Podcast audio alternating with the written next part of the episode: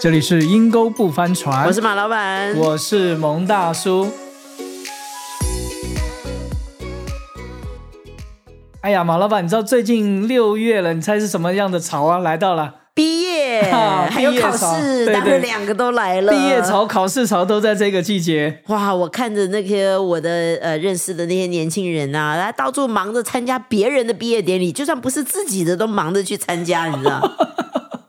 这对我就有点特别了。对呀，我想说有必要这个样子吗？高中毕业嘛，那还好吗？我硕士毕业都没有人来参加，我自己都没去。你是 I 呀，不一样啊，我是 E 耶，你知道吗？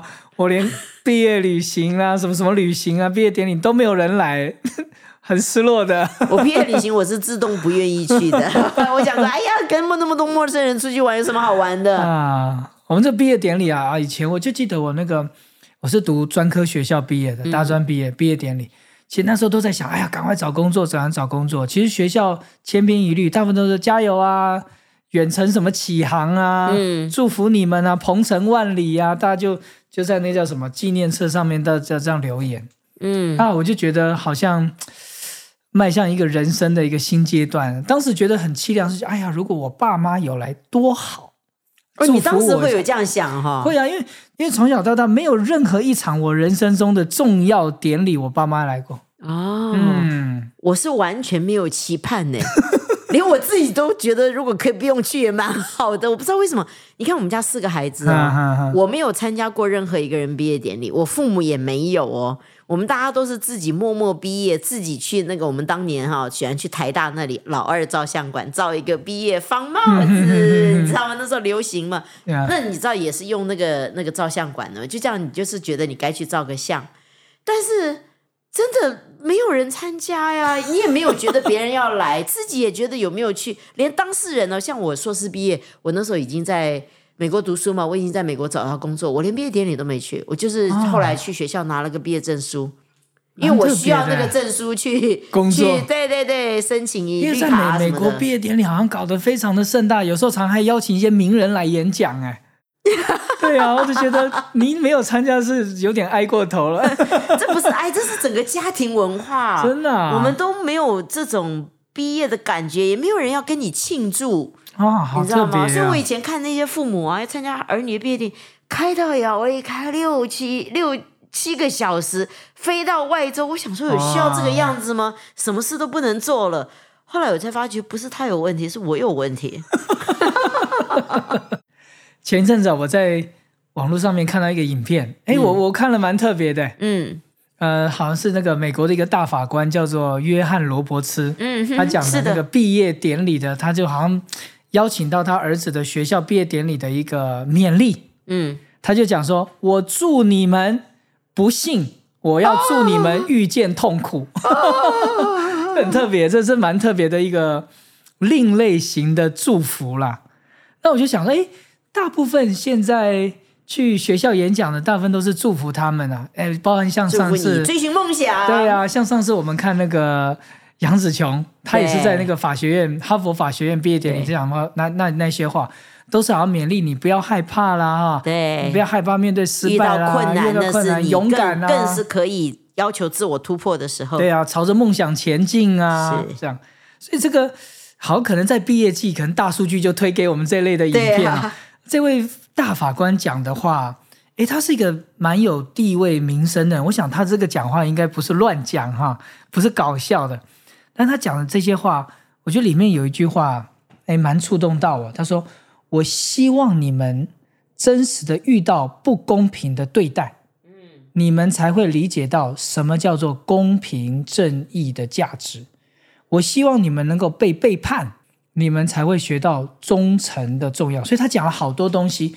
我觉得这两句话真的蛮蛮不容易的。他甚至说：“哦，我希望你在遭遇失败的时候，哈，当你失败的时候，我还希望你的对手还要幸灾乐祸嘞。”哦，我觉得这是祝福吗？这是这是咒诅吧？他说：“你才会理解到一个运动家的精神。”我就他讲的每一句话，其实都是我们。好像华人的父母最不希望我们儿女去遇到的事，他反而希望我们通通都去遇到，然后才会看到那个公平正义啦，才会看到那个呃真诚对待啦，才会看到那个叫做运动家的精神的宝贵。哎，我听听，哎，还还蛮蛮有道理的。我就想说，爹，对啊，我高中毕业的时候出去工作，遇到的通通都不是鹏程万里、前程似锦。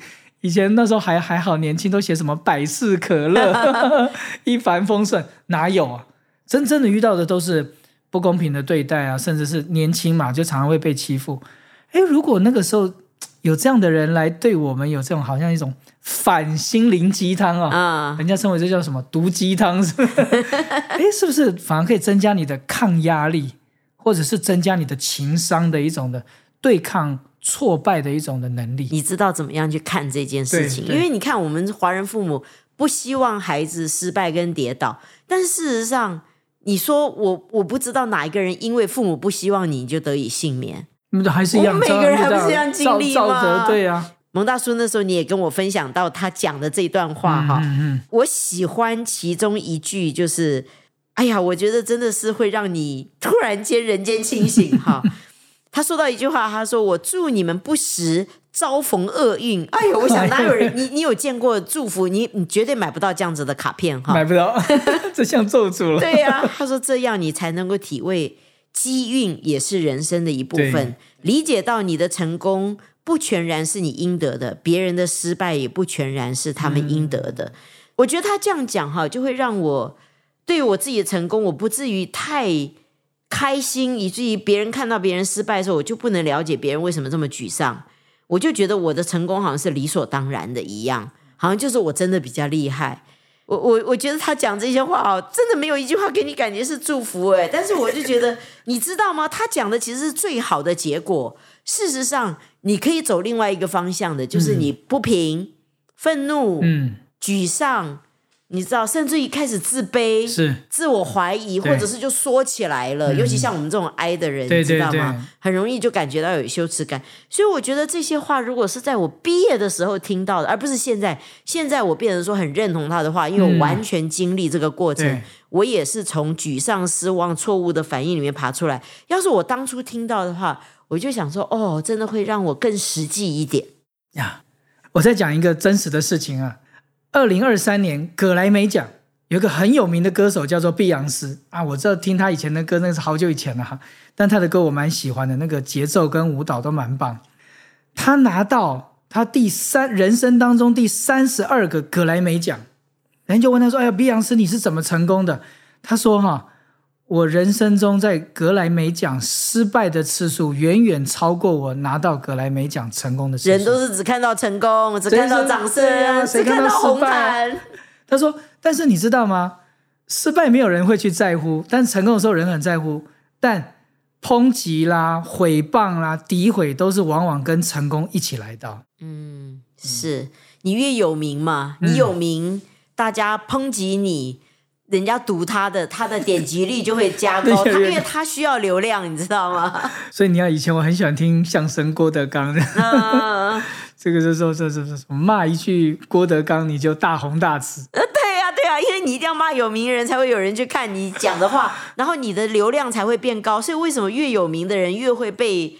又越会有黑粉，你知道吗？对啊，所以你知道之前我们还记得我们的第一集，第一集《少年的你》，周冬雨，哇，周冬雨自从红了以后，你也知道她的后面的黑粉有多少？对呀，而且很多都是捏造的耶。对对对，一些影片啊，透过影片来看图说话，或看影片说话。最近在中国的有一个那个电影的大捷啊，啊，周冬雨因为不会站嘛，对，周冬雨不会站，乱站乱站，他就站到 C 位了。然后人家就骂他，那周冬雨你什么东西？你站到 C 位，心机重的女人这样。我就心想，我觉得他是看左，也不知道往哪边站，看右也不知道往哪站着站着，就刚好旁边人就从旁边走过来，他就站到 C 位，你看全部你就知道这不是心机的问题，是很茫然，对不对？是是是。哎呀，我就觉得好像这位大法官讲的真的是，你被遭遇到这些的黑啊、酸啊、诋毁啊。你才会看见到人性的那个真诚的重要性，这好像对一个毕业生得该讲了，要不然我们真的进到社会，你会就发觉一切跟你想象是这么截然不同。社会的现实的时候，很多人可能还没开始就跌倒就不想再。而且他们请的都是名人，都是成功成功人士。对，我觉得这倒蛮人间清醒。我其实看到一个很短很短的，只有几句话的短视频，讲到。伊 m 马斯克也是去学校大学演讲嘛，他就讲说，大家都是在这个时候都会叫你们去，该是追求梦想的时候。他说我呢，我不劝你们追求梦想，我劝你们脚踏实地的去先去做好每一件事情。嗯，从每一件事情当中，你不要忘记你的梦想，朝着你的梦想走。啊，很实际。对呀，我就觉得，哎，他讲的就很实际，他不会因为他是成功人了，他只讲他。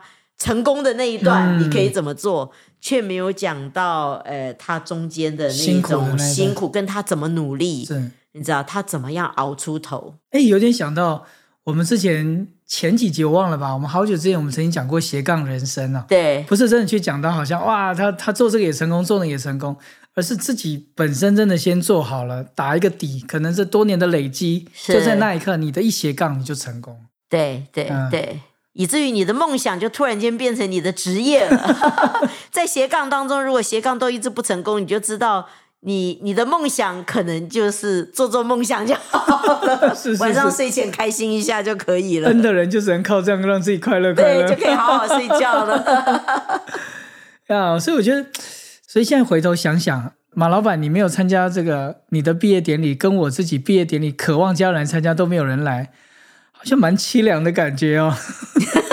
我们两个人都是那种实干型的嘛，实干型。你我已经去工作了，你想着怎么赚钱？我 那时候就赶快想要赶赶快找工作了。对，我觉得我们的父母好像也不是很在意这些。嗯，他他们都是你没读好才会出现，读得好的时候 就没留意了。所以你该做的没什么稀奇的。所以我很想改变啊，我觉得。我这个这个蒙太太啊，很特别的一点就是，所有孩子的大小会跟我的大小会啊，他的大小会都要求我们全家一定要到。这跟他们的家有关。去参加印度的，对对对，印度的 party，对不对？对对对。但是刚好我的一一的那个功能就发挥了。哎呀，所以我觉得，虽然现在是一个毕业潮跟考试的季节哈，那我我倒是我们或许也可以对。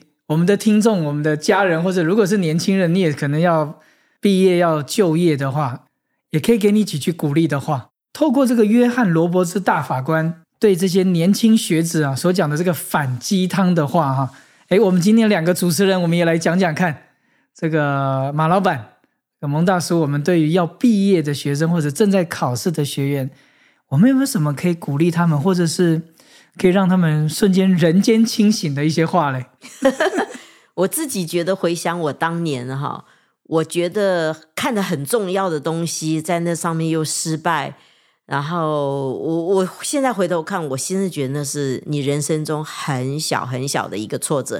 你毕业，你想想看，你的人生才开始，所以你的挫折才开始啊！好可怕，挫折才开始。对，所以我真的觉得我们不要太看重每一个挫折跟失败。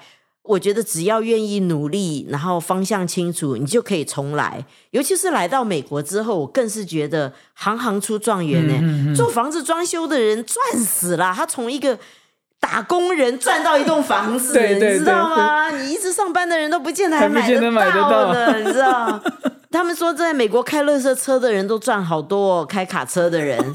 所以我来美国，我真的觉得行行出状元，只要你愿意努力，还有不要固执。人就是不要固执，不要坚持。嗯，那我觉得你这一生阴沟不翻船，你会不会翻船？你开什么样的船，大船还是小船？其实都是跟我们的性格有关。最重要是性格要改变。其他大小失败都是必经之路，必经之路正常啊。对，我想讲就是说，你永远不要用你现在的环境，或者是别人对你的言语来定义你自己。嗯嗯。大有可为哈，对，大有可为。因为我高中毕业，我就在在当学徒修车了。嗯，那时候我就觉得我不应该如此。嗯，哎，就跑上，我又就就就考上大专院校了。哎，有有人来征兵，哎，我就去当兵了。哎，当兵我就读神学院了，神学院就哎也也到美国了。嗯，所以其实我那时候就认为，如果我当时认为我要做一个好的修车员，或许会有不一样的一个出路。但我常常就告诉我自己。不要用现在的环境来定义我就是这样。嗯，都大有可为。嗯，就是认真，就是每一天过好每一天，很认真的去学习。哇，马老板，你讲这句话就想到圣经里面有讲到一句话：勤劳积蓄的哈，必见加增。还有一个，所有的勤劳都有好处，嘴上多言的，至终会穷乏。就好好做，不能光说不做哈。每一天就好好做，好好度过你的每一天啊！我觉得伊拉马斯克那句话，我刚觉得，我觉得你刚刚讲那句伊拉马斯克的话，我觉得真的很棒，就是好好在你现在做的工作当中一直持续走，但是不要忘记梦想。所以我鼓励我们所有的观众，不管你是正在毕业、要毕业，还是你已经在职了，嗯，其实说老实话，我觉得这些对毕业人讲的话，都不是只对出校园的，对我们这一生都是受用。是的，记得永远把你自己看成刚毕业的人。对，常常 reset 重新开始，这是我现在鼓励我自己的。不要去想我的年龄，但是我都可以开始，我都可以开始，因为你不开始你会后悔。